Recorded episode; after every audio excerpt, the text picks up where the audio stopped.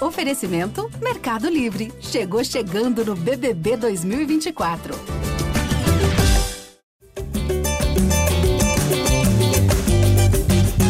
Levantamento segunda trave, Pedro Castro para trás.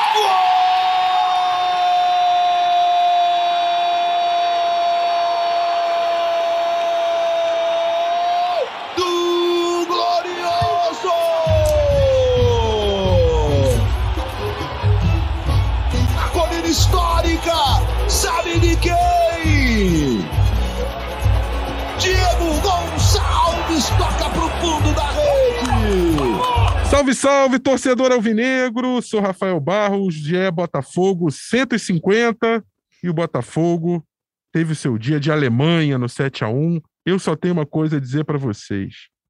Emanuel Ribeiro e Pedro Depp. Virou passeio. Bom dia, boa tarde, boa noite.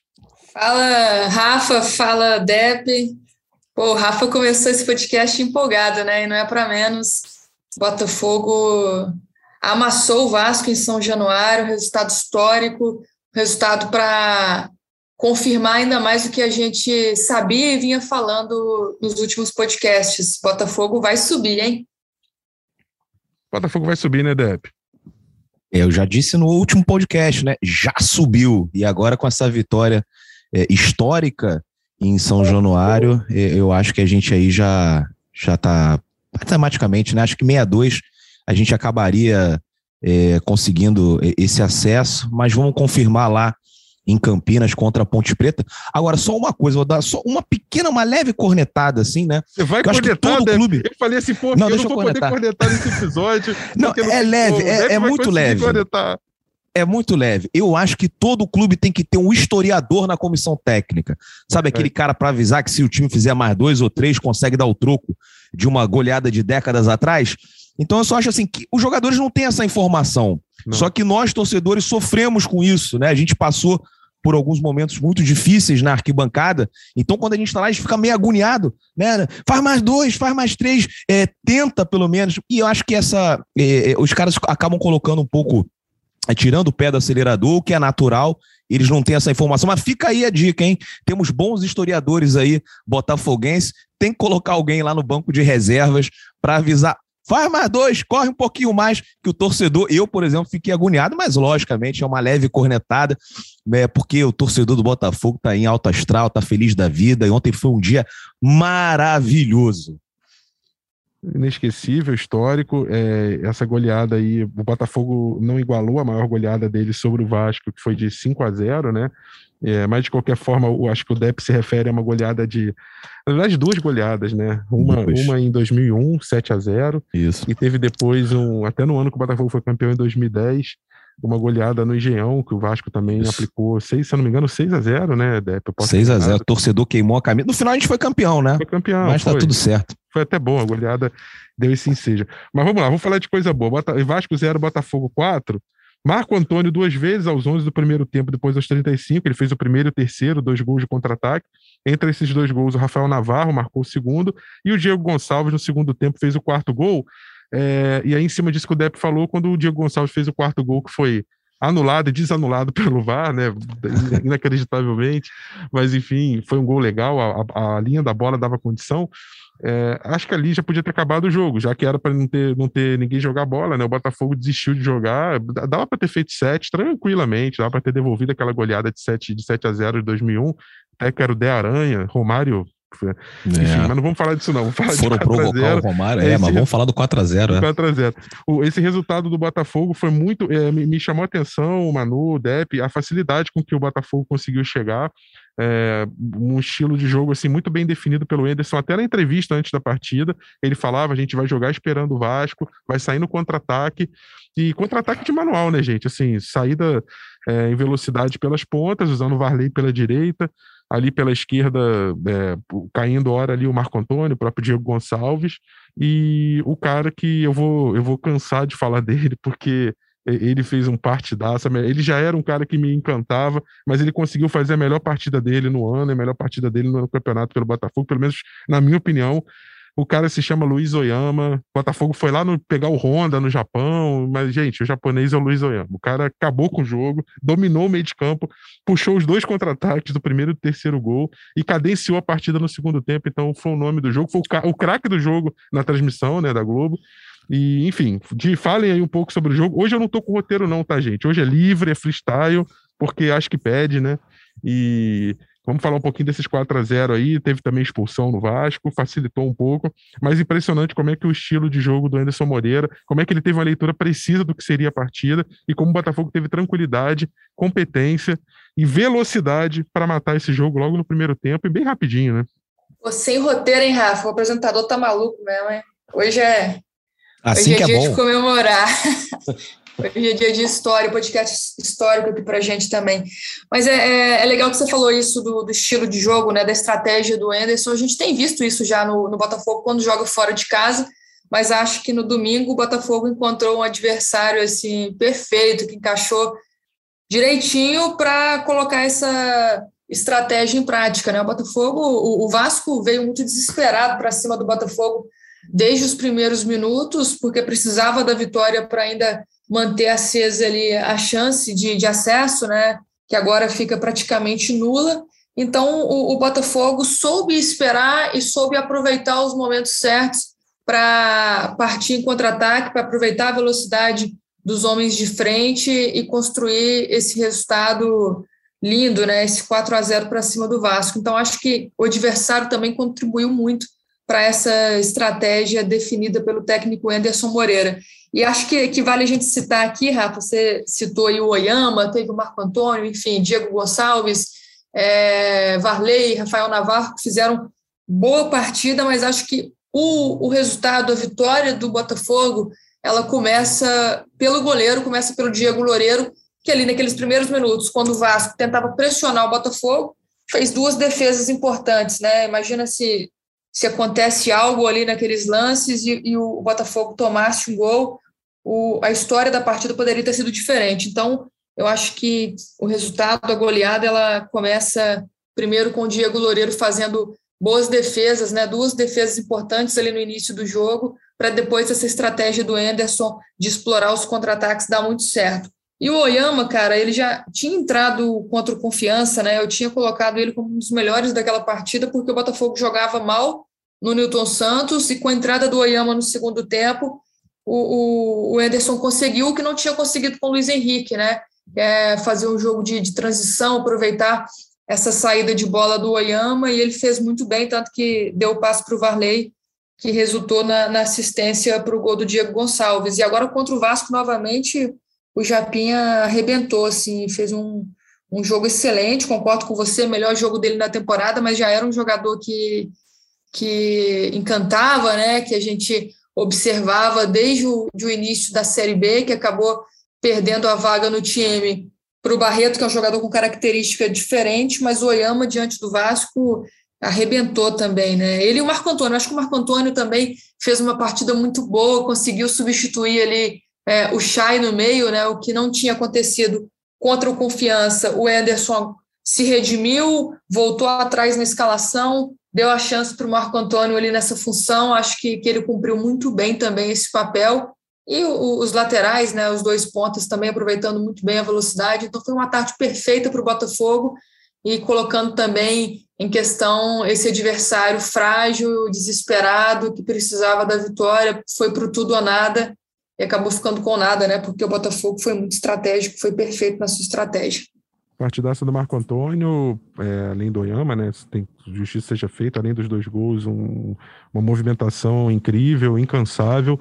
É, deixa eu tirar meu chapéu pro Anderson Moreira. Às vezes a gente corneta, brinca. O Depp até foi é, quase que me segurando no último episódio, falando: não, vamos parar de cornetar o Anderson, vamos falar depois, deixa acabar o campeonato. Então eu vou tirar o chapéu, Anderson. Cara, você, fantástico o que você está fazendo no Botafogo. É, o Botafogo do Enderson, ele é ainda melhor do que o Botafogo da Série B, né? É um Botafogo que tem, se eu não me engano, vocês podem me corrigir, acho que só três derrotas, né? Então, no campeonato. E tem jogado um futebol muito, muito competitivo. É, a lembrança do Diego Loureiro é perfeita, Manu. É, realmente, naqueles dois lances, se acontece o gol, é, o jogo poderia ser outro, sim. E, Dep, eu queria, eu chamo a atenção do ponto de vista do torcedor do seguinte: quando a gente imaginava essa partida há uma semana, uma semana e meia, é, com o que o Vasco vinha trazendo de torcedor para São Januário, com a mobilização, com, com a fase embalada que o time estava se desenhando, é, eu temi um pouco por essa partida. Eu achei que seria aqueles três pontos que você não contaria mesmo, que deixa para lá e ia ser um clássico muito difícil, mas conforme o, o, jogo, a data do jogo foi se aproximando conforme as rodadas foram acontecendo, é, o torcedor do Vasco deu uma murchada e confesso que mesmo assim me impressionou quando eu olhei ali as arquibancadas, vi o cenário em São Januário de um, torce, um torcedor completamente desmobilizado do ponto de vista da, da quantidade mesmo. Você via cadeiras vazias, você via um estádio vazio. Claro que alguns torcedores ali foram, protestaram, mas claramente você via um clima que já era antes do jogo muito favorável ao Botafogo. E a torcida ali naquele é, cercadinho ali que eles colocaram, mudaram até a posição, né?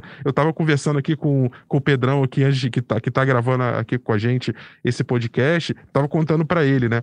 É, que antigamente eu, eu fui um Botafogo e Vasco em 97, né? 2 a 1 Botafogo de virada, e a gente ficava ali na, naquela curvinha atrás ali de um dos gols e mudaram a posição, botaram a torcida do Botafogo agora meio que. Mas já tem um quase... tempo já que, que, tem que tempo, mudou. tem tempo. Eu sou é, velho, né, tempo, Pedro? A gente é velho, tem tempo já. Tô falando isso da década de 90. a gente fica encarcerado ali, né, enclausurado é. no cantinho. Mas eu gosto desse clima, cara. É um dos estádios que eu mais gosto de ir é em São Januário, porque fala, a gente um tem ali disso, uma relação. Deixa pra você falar isso, é, vai, vai lá. A gente tem uma relação amistosa com a torcida do de respeito, né? Assim, é um, é um clássico é, talvez seja o único no país em que não há brigas entre as, as organizadas, né? É, então, assim, é muito legal o entorno de São Januário, eu acho bacana, né, em dia de jogo. Né, esse jogo até a gente ficou ali do nosso lado, não, não, interagiu muito com os vascaínos, porque a gente sabe, né, um momento complicado, um time como o Vasco passar por uma situação dessas, se fosse o contrário, a gente também não ia engolir algumas zoações. Então, para evitar é, algumas situações, a gente ficou ali é, no nosso lado, que foi reservado, tinha uns bares, o clima estava muito tranquilo. Então, eu gosto de ficar ali naquele cercadinho que você falou, né? Que aí ficam todas as organizadas juntas, cantando as mesmas músicas. É, é um, é um jogo assim que não tem vaidade, tipo Botafogo e Flamengo no, no Maracanã, ficar todo mundo junto, todo mundo cantando. Então, é, ontem foi a mesma coisa, né? Só que, pô, 4 a 0 juro para vocês. É, depois daquele gol que o Vasco tomou contra o Guarani, eu achei que aquele gol foi uma. Foi tipo aquele lance do Kevin contra o Internacional, que você vê assim, ah, agora já foi, não tem mais como. E aí acaba desmobilizando mesmo a torcida. Agora, eu não imaginava que a gente fosse é, golear de 4 a 0 o Vasco, que fosse tão fácil, né? Foi um jogo muito fácil. Porque eu achei que Pô, o Nenê é um cara que ia correr, que o Cano ia correr, que eram os caras que estavam com vontade, ainda mais do que aconteceu no último jogo, mas assim, parece que é, já entraram em modo tipo, não tem mais o que fazer já se entregou completamente, mais ou menos como aquele Botafogo de 2020. Então eu fiquei surpreso, né, com, com o resultado.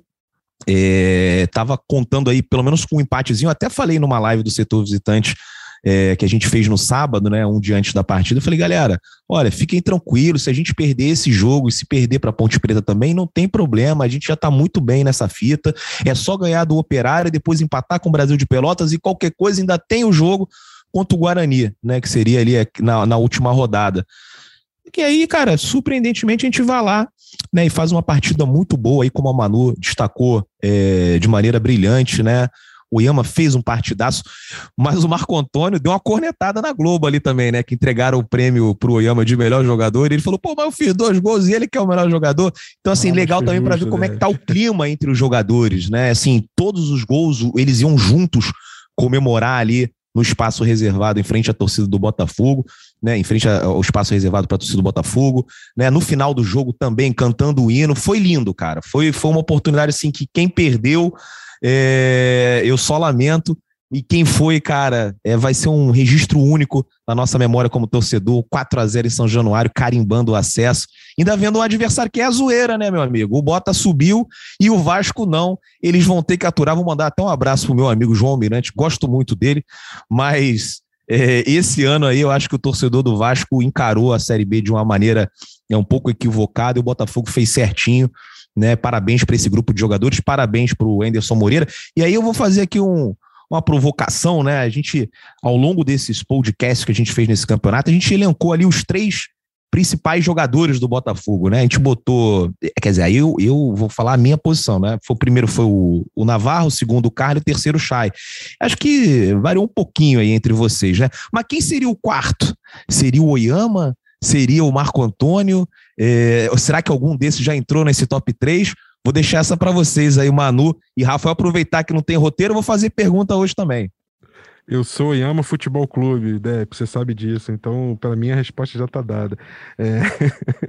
Manu vai responder também, mas Manu, quero te dar um. E, e, fica impressionante essa vitória, porque é um clássico, porque é em São Januário, e por um terceiro fator. Gente, o Vasco é o orçamento mais caro da Série B.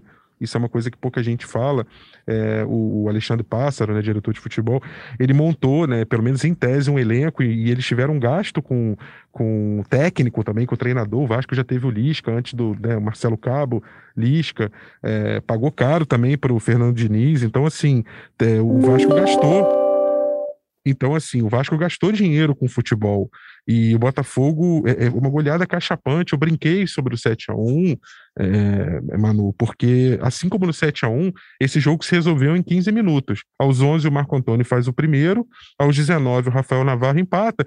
E o terceiro evento que, para mim, fecha o, é, essa, é, é a história ainda não era uma goleada, mas que explica essa goleada, o que seria a goleada, é a expulsão aos 26 do Léo Matos. Naquele momento que o Léo Matos é expulso com 2 a 0 Botafogo, fica muito claro para mim, pelo menos, e acho que para todo torcedor alvinegro que estava no estádio, quem vi, viu pela televisão, que ali era uma questão de, de quanto seria o jogo, e não mais se o Botafogo ia ganhar ou, ou ia perder, né? Concordo, Rafa. E só respondendo a pergunta do Depp antes de entrar nesse assunto aí, eu acho que eu, que eu vou com o Rafa também. É difícil, né? É, tanta gente surpreendeu nesse elenco do Botafogo nessa temporada, mas acho que o Oyama, até mesmo o Varley, podem ser vistos aí como 12 jogadores, né? Então acho que, que fica por aí esse, esse quarto jogador mais importante do, do Botafogo na temporada, mas o top 3 com certeza é esse que o, que o Depp falou. Agora, a, a expulsão é, do, do Léo Jabá também, ela mostra né, esse desespero do Vasco, né, Rafa? O Vasco colocou tudo a perder, partindo para esse desespero e depois com, ficando com esse jogador a menos, né? E o Botafogo aprendeu nessa Série B, ao longo dessa Série B, jogar quando tem a vantagem também, né? Aconteceu algumas vezes. Foi na estreia da Série B contra o Vila Nova. O time não soube aproveitar a superioridade numérica, mas depois, nas outras oportunidades que teve, conseguiu aproveitar essa vantagem contra o Vasco. Já estava vencendo, então a situação ainda ficou muito mais fácil, né? E se a gente for ver os números da partida, até tinha um equilíbrio até, até o momento que o Botafogo vencia já por, por 2 a 0, né? O Vasco tinha muito mais posse de bola do que o Botafogo, mas o número de finalizações era o mesmo. O problema foi que a, que a eficiência do Botafogo foi muito maior, né? Três chutes para cada lado, dois do Botafogo pararam no, no fundo das redes. Então, acho que, que o Botafogo criou uma casca, criou uma maturidade aí ao longo dessa competição para aprender a, a jogar com, com, diferentes circunstâncias. O que o Deto falou também assina embaixo, né? Durante a semana eu ficava pensando, pô, o empate lá em São Januário seria perfeito para o Botafogo já ficar mais tranquilo, né? E continuar nessa pegada assim próximo, né? Sobre quando confirmaria o acesso. 4 a 0 veio para é, confirmar esse, essa potência desse time, né, ascensão desse time ao longo do campeonato. Vocês falaram do Ederson Moreira, falaram de jogadores, eu coloco também aqui o nome do Eduardo Freeland, que viveu um, um início de temporada sob questionamentos do torcedor, do torcedor, né? Claro que teve ali alguns problemas no planejamento inicial, mas depois teve o, o nome do Ederson Moreira, negociação com o treinador, teve também a questão de trazer outros jogadores que acabaram encaixando muito bem nesse elenco, se tornando fundamentais para essa campanha do Botafogo na Série B. Então, acho que muita coisa do que acontece dentro de campo vem também do, da postura, do comportamento dessa diretoria nas decisões fora das quatro linhas. Teve algumas é, besteiras, alguns tropeços, claro que tiveram, mas acho que também tiveram mais acertos do que erros e fica até mais, mais fácil, né, Deb? Eu acho que para planejar aí a próxima temporada, né? Acho que o Botafogo já, já conversa né, com muitos desses jogadores, mas é, renovar com o Marco Antônio, com o Varley, com o Oyama, enfim, esses jogadores que mostraram que podem é, compor, podem ser importantes para esse elenco na próxima temporada, sendo que o Botafogo ainda vai sofrer com dificuldades financeiras. Então, acho que tem muito jogador aí que provou que merece uma oportunidade, merece uma nova chance aí para a próxima temporada. Eu até vou entrar nessa onda do DEP aí de perguntas, falando até de planejamento, né? A gente acompanhando ali as redes sociais, a gente vê que sempre tem alguém cornetando o Anderson Moreira, criticando uma decisão, uma escolha, enfim, e falando: ah, obrigado, Anderson, por ter levado meu time ao acesso, mas para ano que vem não sei. Você, Deb, renovaria com o Anderson Moreira? Acredita no trabalho do professor para a Série A de 2022? Então, vamos lá. é o seguinte, minha opinião é que não pode ser um direito adquirido, assim, subiu, renovou. A diretoria do Botafogo, ela tem que se reunir e traçar quais são as metas é, para o ano de 2022. O que, que o Botafogo quer? Qual que é o orçamento? São muitas coisas em discussão, né? E aí você tem, por exemplo, o exemplo, você tem, por exemplo, o Fortaleza, né? Que trouxe um técnico estrangeiro, deu muito certo, né? E tá fazendo um baita campeonato e com chances aí, né, de ir para Libertadores, até, até direto na fase de grupos. Né, um trabalho brilhante com um grupo de jogadores que não, não encantam, né? São jogadores que alguns ali são desconhecidos da grande maioria dos torcedores brasileiros. É, acho que o Enderson é um cara que está aí na média. O trabalho dele é maravilhoso, é impecável, não tem o que você criticar. Né, a campanha do Botafogo é maravilhosa. Então, assim, é, mas eu não acho que o Enderson é o mágico Enderson. Acho que deu match. Uma coisa que a gente sempre falava aqui, né? Pô, tira o chamusca, traz um outro chamusca, que de repente um outro chamusca dá um match. Não estou comparando os dois, não, porque eu acho que o Enderson é muito melhor do que o Marcelo Chamusca. E, mas eu acho tranquilo também se renovarem com o Enderson, mas eu acho que não pode ser uma coisa adquirida, assim, subiu, renovou. Tem que subir, se reunir, pensar, traçar quais são os objetivos para o ano que vem e aí chegar no nome do técnico. Pode ser o Anderson? Pode. Agora, pode ser um outro também, né? Um técnico melhor, um técnico de outro mercado e tal, para ver como é que a gente vai fazer em 2022. Não sei se vocês concordam aí comigo, Rafael. Eu é, concordo. A falta de planejamento pode ter resultados desastrosos. É só você ver o que aconteceu com a Chape, né? Campeão ano uhum. passado e está voltando para a Série B, talvez com a pior campanha da história, né? Talvez supere aí o América de Natal de 2007. Então, é, não, não, é, não é direito adquirido, e eu falo isso assim, é. eu estenderia, Dep, isso não só técnico, não. Não é direito Jogadores adquirido também. em relação ao jogador, não é direito adquirido isso. em relação ao planejamento, a, a, a, comissão, né? Comissão que eu falo é departamento é um outro futebol, campeonato, toda né? essa estrutura, né? Então, é, é um outro campeonato a, a Série A, né, Rafael? Então, assim, é mesmo jogadores, né?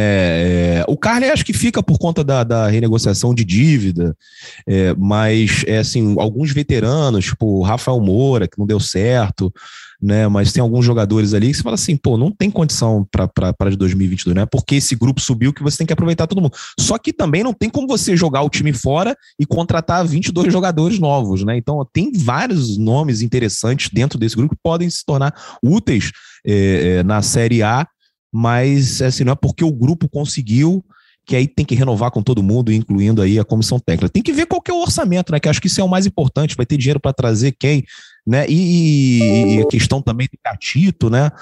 Que a gente não sabe aí se, se vai pelo menos jogar aí alguns jogos nessa reta final, já que agora praticamente a gente já é, tá com acesso garantido, né? Para ver como é que ele tá, porque também é um jogador que ganha um salário muito alto, né? Então, assim, são várias questões que a gente tem que a diretoria, né, o Freeland, o Jorge Braga, o Durcés, enfim, a galera que toma conta do futebol vão ter que se reunir para tentar fazer o melhor ano possível. O Botafogo, agora que está de volta à Série não pode cair nunca mais. Eu acho que esse é o ponto de partida. A gente nunca mais vai cair. E depois a gente vai subindo degrau por degrau, né? Porque o torcedor também já não aguenta esse tempo todo sem ganhar um título importante. O Botafogo chega a 62 pontos e a melhor notícia da rodada, eu acho que além, claro, você ganhar um, um, grande rival na casa dele de, por 4 a 0 Eu acho até eu quero lançar essa na onda de cada um fazendo uma perguntinha aqui, outra ali. Eu quero deixar para vocês a pergunta se foi o melhor jogo do Botafogo na Série B. É, a gente que está né, tá acompanhando todas as partidas, eu tentei puxar pela memória se o Botafogo fez alguma partida com tanto domínio sobre o adversário. É claro que a Manu falou bem, uma parte desse domínio se deveu ao estado do adversário, à fragilidade do adversário. E a Série B é muito equilibrada, a gente já falou isso, né? O Botafogo pegou o Brasil de Pelotas e ganhou só por 1x0 em casa, o Vitória só por 1x0 em casa, o Confiança só por 1x0 em casa, os três últimos colocados, né? Então é equilibrada, mas assim, eu tenho a sensação de que o Botafogo fez a melhor partida dele no campeonato. É, essa foi uma grande notícia, mas acho que a melhor notícia da rodada é que aquela distância que estava ali, cinco pontos, cinco pontos, cinco pontos para o quinto colocado, ela agora chegou a oito e elas daqui a pouco a gente vai falar das contas para o acesso, porque isso faz com que o Botafogo possa matematicamente, inclusive, já subir contra a Ponte Preta. O Botafogo vai fechar a rodada, ele vai entrar em campo sabendo se ele tem condição ou não, caso vença o jogo, só a vitória, né, dá o acesso ao Botafogo contra a Ponte, mas aí dependendo de uma combinação, então ele vai entrar em campo contra a Ponte Preta na quinta-feira, 19 horas, no Moisés Lucarelli, em Campinas, sabendo se ele vencendo vai subir já nessa rodada ou não. Mas eu deixo essa pergunta para vocês em Manu e Depp. Foi a melhor partida do Botafogo na temporada? Eu até estendo aí, fora de Série B, contando estadual, contando tudo. Foi a melhor partida do Botafogo em 2021? Eu diria que sim, viu, Rafa? Eu acho que teve até uma partida recente, foi 3 a 0 em cima do Brusque, né? Deve ter umas quatro rodadas. Acho que foi uma partida também de muito domínio do Botafogo, uma partida muito boa no Newton Santos mas contra um adversário mais frágil, né? Agora você vencer Vasco em São Januário por 4 a 0, acho que é uma vitória maiúscula e sim, melhor jogo do Botafogo na temporada, até pela expectativa que foi criada antes desse clássico, né? É, contra o Vasco lá, um time que estava desesperado, né? Que, que buscaria essa vitória a todo custo, com as dificuldades do Botafogo fora de casa nessa temporada. Então, acho que nem o, o, torcedor mais otimista do Botafogo esperava uma vitória por 4 a 0 dentro de São Januário. E pelo que, que o Botafogo mostrou, pela, pelo comportamento do time, né, de saber esperar, de entender, fazer a leitura correta do adversário ali naqueles primeiros minutos, acho que, que o Botafogo fez uma partidaça, assim, o resultado, o adversário, acho que tudo contribui para que seja assim o, melhor jogo do Botafogo na temporada. E até é legal que o que o Depp falou aí na, na resposta anterior dele, né? O Botafogo agora tem que subir para nunca mais cair, né? Analisar o que deu errado ali depois de 2003, depois de 2015, por que, que o time voltou para a Série B no, nos planejamentos dos anos seguintes, né? Para que isso não se repita, para que o time agora se mantenha na elite do futebol brasileiro. Então, acho que, que é importante também pensar nesse futuro a longo prazo e planejar bem, anotar as lições e, e seguir pensando sempre agora no topo. E falando sobre a, as renovações, sobre planejamento, Deb falou também do gatito, né?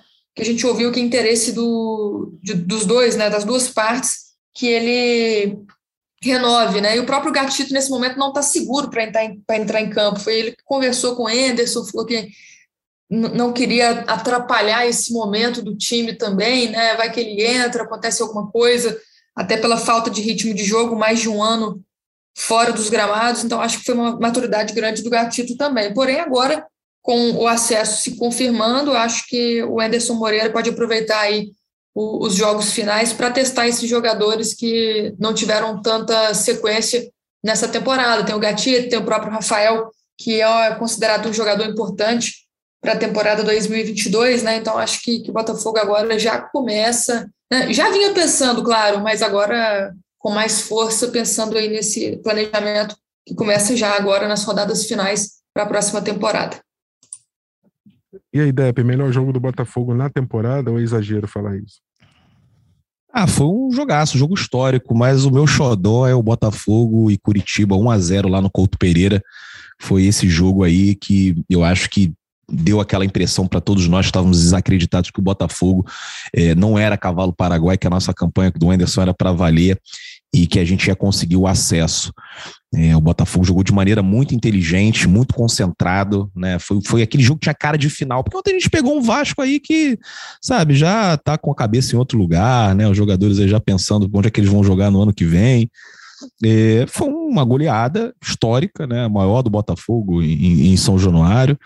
É, mas para mim o jogo do campeonato, a melhor partida do Botafogo foi contra o Curitiba no Couto Pereira.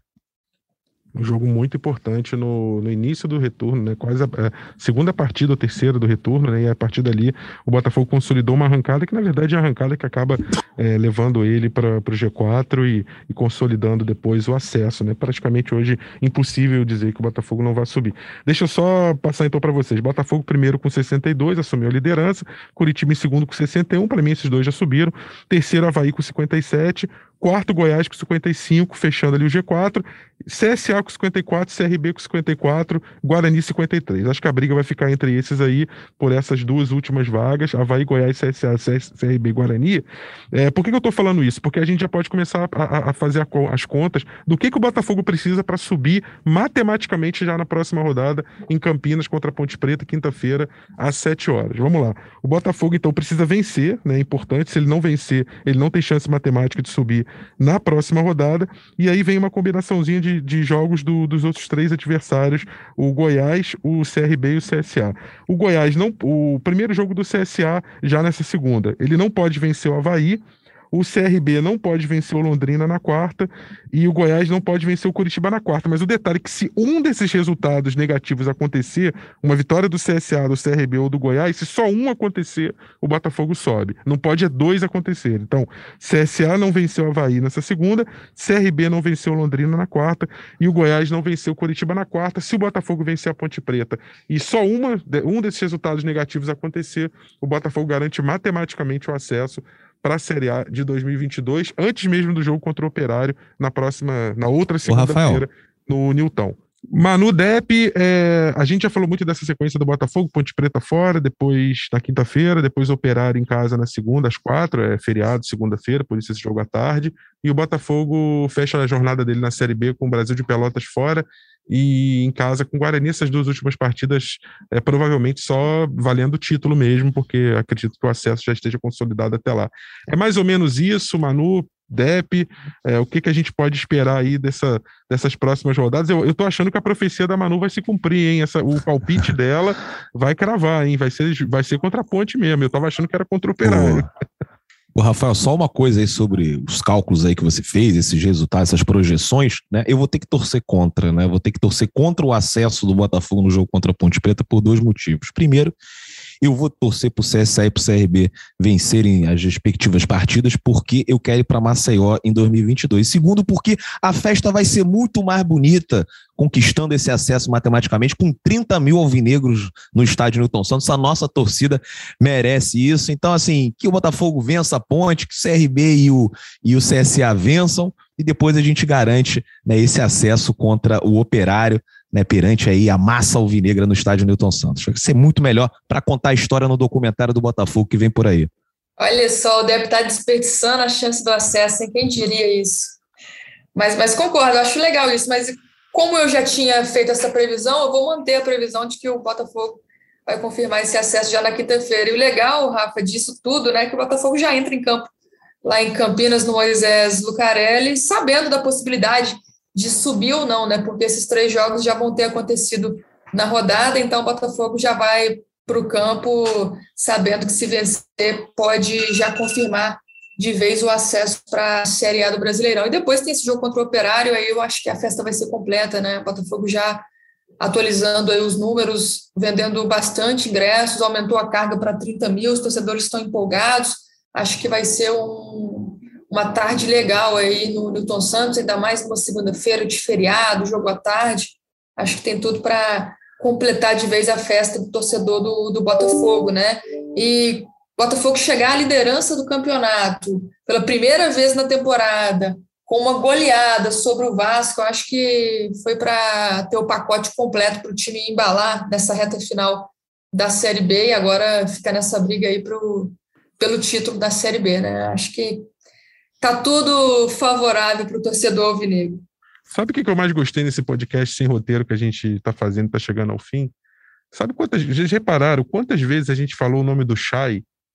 Uma vez. quando o Depp falou do trio dele, da trinca dele, dos mais importantes. Por que, que eu acho que isso é legal? Porque, claro que o Chay é o jogador mais, um dos mais, um dos três mais importantes do Botafogo na temporada, isso, é, isso acho que ninguém discorda, você pode colocar ele em primeiro, segundo ou terceiro, como o Depp falou. Mas a gente fez o podcast inteiro sem lamentar a ausência do Chay numa partida. Se, e foi aquilo que eu tinha falado depois do podcast do jogo contra Confiança no, no GE Botafogo 149. É, não é, não é que o Chay não fosse importante. Não é que é, a gente tem falado importante. sempre, né? Sempre que, que o Chay tá fora, a gente lamenta, a gente fica fazendo projeções, colocando as opções para o Anderson Moreira. E nesse jogo com o Vasco, Chay vai me desculpar, mas não não fez falta, né? É um jogador super importante na temporada, mas especificamente nesse jogo o Ederson conseguiu encontrar ali o ponto de equilíbrio no meio de campo. Então, tudo, tudo perfeito, né, Rafa, né, Débora? Foi, foi o que eu tinha falado depois do jogo confiança, porque a gente ficou com a sensação de que o Botafogo tinha sido mal escalado e que isso aumentou a nossa sensação de carência com o Chay, de que, de que havia soluções dentro do próprio elenco que minimizassem a falta do Chay.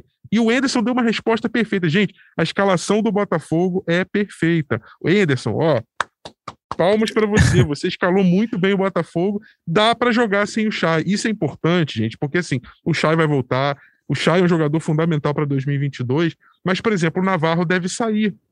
A pois torcida é. gritou, Esse é insubstituível. Navarro, e eu faço coro com a torcida, mas é muito difícil que ele fique, porque ele é um jogador jovem, é. tem mercado, né?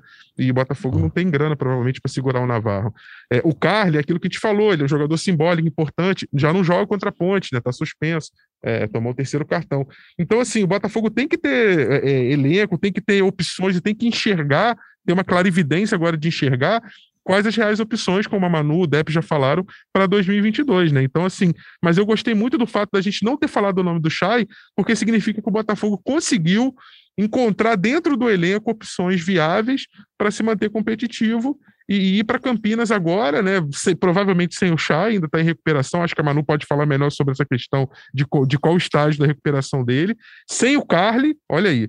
E daquele, daquele, daquela trinca de ouro só vai ter mesmo o Rafael Navarro ali na frente, então, assim, pode ser até que pelas circunstâncias o Botafogo tenha uma maior dificuldade de, de já carimbar, garantir esse acesso, fora o fato de que a ponte ainda está brigando para não cair, né? É, eu acho que desse elenco aí do Botafogo, o único insubstituível é o Navarro, né? E o discurso dele ali é meio, foi meio em tom de despedida, né? Na saída ali do, do estádio, a torcida né, pediu durante o jogo inteiro, né? Antes, depois também, né? Fica Navarro. E eu acho ali que ele deu a entender que vai buscar um outro desafio aí na carreira. Esse aí eu acho que era o único que, dos titulares, né, que não, que não tem um substituto, o Rafael Moura é, não aconteceu aqui. O Matheus ainda está muito jovem, né? Um jogador que tem um futuro brilhante aí pela frente, mas ainda está muito cedo para ele. Então a gente vai ter que buscar. É, e não é só um atacante, não, né? E atacante é caro, tá? A gente, um cara que faça gols aí, uns 10, 15 gols no Campeonato Brasileiro, custa caro. Só que a gente não vai precisar ir atrás de um, não, vai precisar ir atrás de dois, né? Porque é, com a saída do Navarro e a provável saída do Rafael Moura, a gente é, não vai ter ninguém ali a não ser os jogadores da base, né? E aí você não pode colocar uma responsabilidade dessa nas costas desses meninos. É, com relação a todos os outros jogadores, eu acho que nesse elenco do Botafogo é, a gente ainda tem algumas opções, mas Navarro já começa a me preocupar né? E tem algumas questões que a gente tem que ver para o ano que vem, como até abordamos aqui anteriormente, como fatos de goleiro, né? Posições aí que são essenciais né, para pro, os nossos planos é, para a próxima temporada. E aí, Manu, esse pacotão, o Chay, qual é a condição física dele? Volta, não volta? É, Botafogo já não vai ter o Carlos suspenso. E o que, que, que, que dá para projetar aí para esse jogo? O que, que o Anderson vai ter de opção para essa partida aí contra a Ponte Preta? E como que vai o Botafogo para o jogo de quinta-feira, 19 horas, no Moisés Lucarelli? É, assim, a, a questão do Chay ainda é difícil a gente cravar, né? Ele vai ser reavaliado, não está descartado, mas acho difícil ele ir para Campinas com o elenco, né? Acho que, que o, o Anderson deve manter a base dessa escalação que, que mandou a campo contra o Vasco. Mas tem a volta do Barreto também no, no meio de campo, né? Então a gente fica a, a observar aí se ele vai voltar com o Barreto, se vai manter o Oyama, né? Que entrou muito bem nessas duas últimas partidas. E o, o Carly fora, o Gilvan é a primeira opção do treinador, né? O Botafogo já vai viajar para Campinas na quarta-feira à tarde e, e, na quinta tem esse jogo à noite, né, às sete horas, contra a Ponte Preta. Tem alguns problemas ali na escalação, né? Esses dois são os principais, Carly Chá, e agora essa dor de cabeça ali no meio de campo, Barreto Oyama. Você iria de quem, Depp? Manteria o Oyama? Difícil, hein? Olha aí. Olha só, essa é, é uma pergunta bem difícil, porque é, pelos últimos jogos, né, fica complicado você tirar o Yama do time, né? Foi com certeza aí é, um jogador muito importante na vitória contra o Confiança, né? Quando ele entra no segundo tempo, o Botafogo melhora muito. E ontem aí, né, foi estar tá ali com o Marco Antônio, né, é, é, o melhor jogador da partida. Então, mas o Barreto também fez um ótimo campeonato, né? Acho que o Barreto tem que voltar. E é uma dor de cabeça boa para o nosso professor Anderson Moreira. Né? Eu vou ficar em cima do muro, mano. Vou deixar para o professor que ele está com crédito, tem acertado aí ultimamente, então eu acho que ele vai encontrar uma solução que, que seja boa para o Botafogo, né? Para a gente conquistar essa vitória no jogo de quarta contra quinta, né? Contra a Ponte Preta. Sabe uma opção legal que de repente o. E, e, aí deixa eu falar um pouquinho do Oyama de novo, porque a gente falou pouco dele, né? Foi o cara do cara do jogo. Eu vou aproveitar que tá no final do podcast, assim, já é aquela empolgação do torcedor, então ninguém vai ficar me cornetando, não. O Botafogo já, já subiu, primeiro lugar. Cara, o, o a partida do Oyama contra o Vasco essa partida, tá? Não tô dizendo que ele é igual, não, gente, pelo amor de Deus. Já tô me prevenindo de cornetada aqui.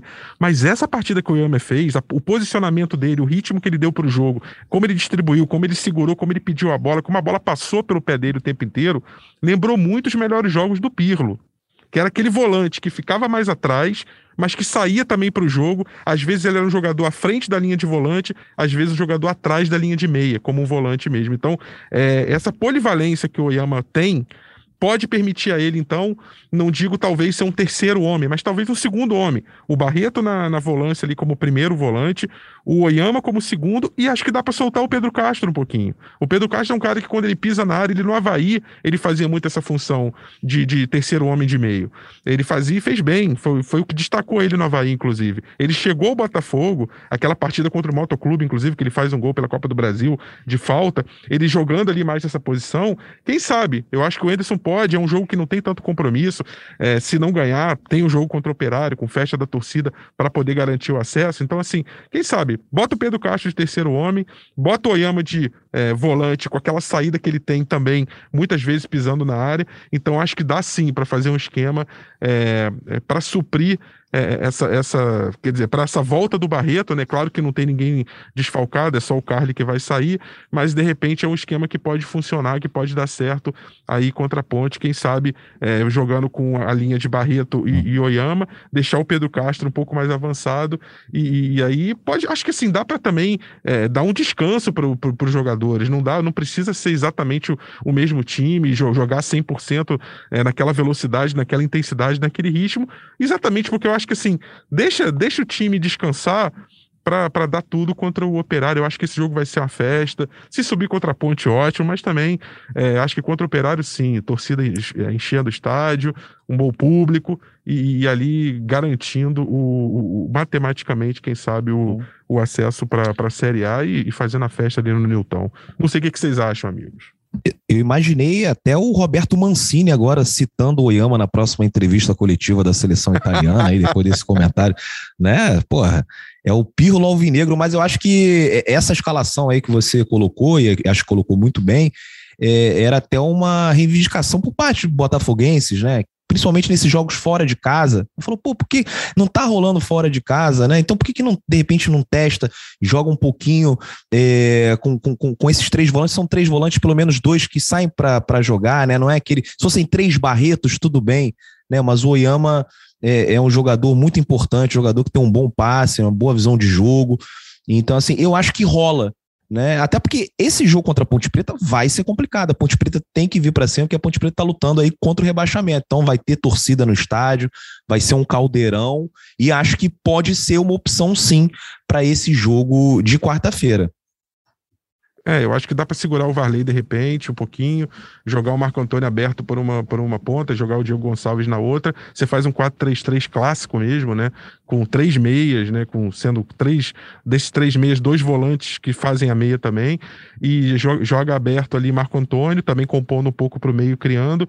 E o, e o Diego Gonçalves, que também colando mais ali na frente no Navarro. E o Navarro na frente descansa o Varley um pouquinho. Se o jogo pedir, o Varley entra pela ponta. Eu faria isso, Manu. Eu acho uma boa opção, até quando a gente estava analisando né, essa questão das opções para o Ederson com a, a, ausência do Chay. Eu acho que, que essa opção com os três meias mais de marcação é uma boa para esses jogos fora de casa, né? Esses jogos mais difíceis, que às vezes é, demandam mais é, desgaste, enfim, né? Acho que, que é uma boa opção, sim.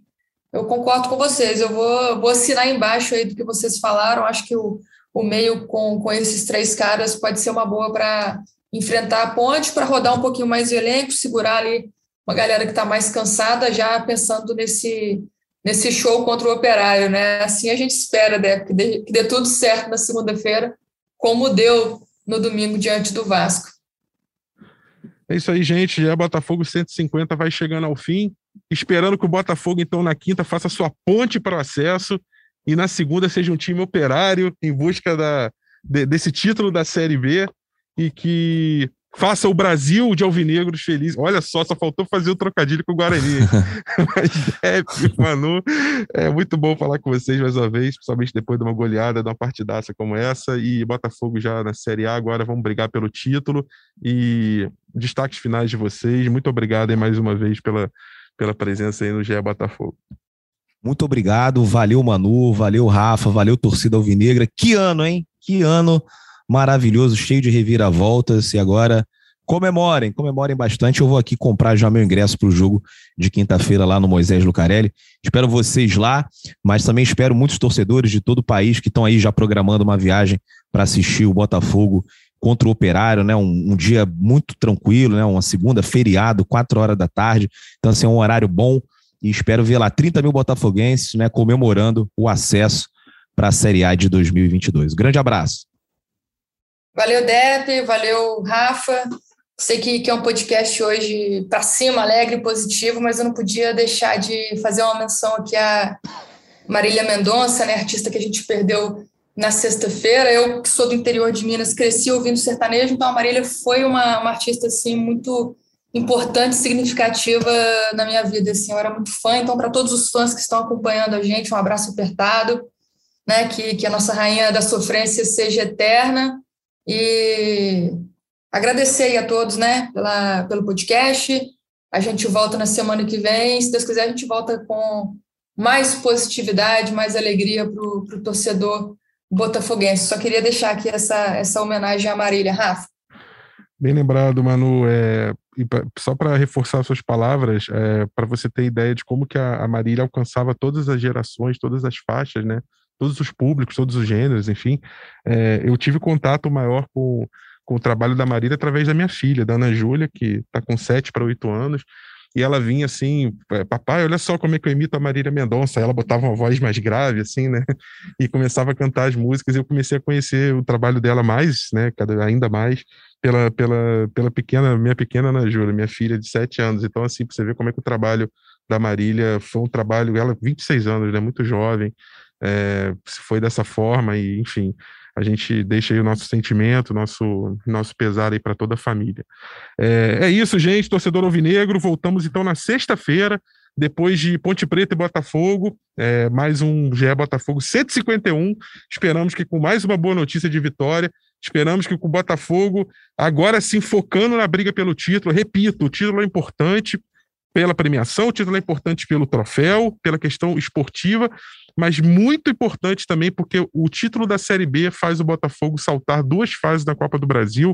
Calendário é uma coisa muito importante, vai ser fundamental para o Botafogo em 2022, ano de reestruturação. Então, rumo ao título da Série B. Mudou o foco, mudou, mudou a bússola.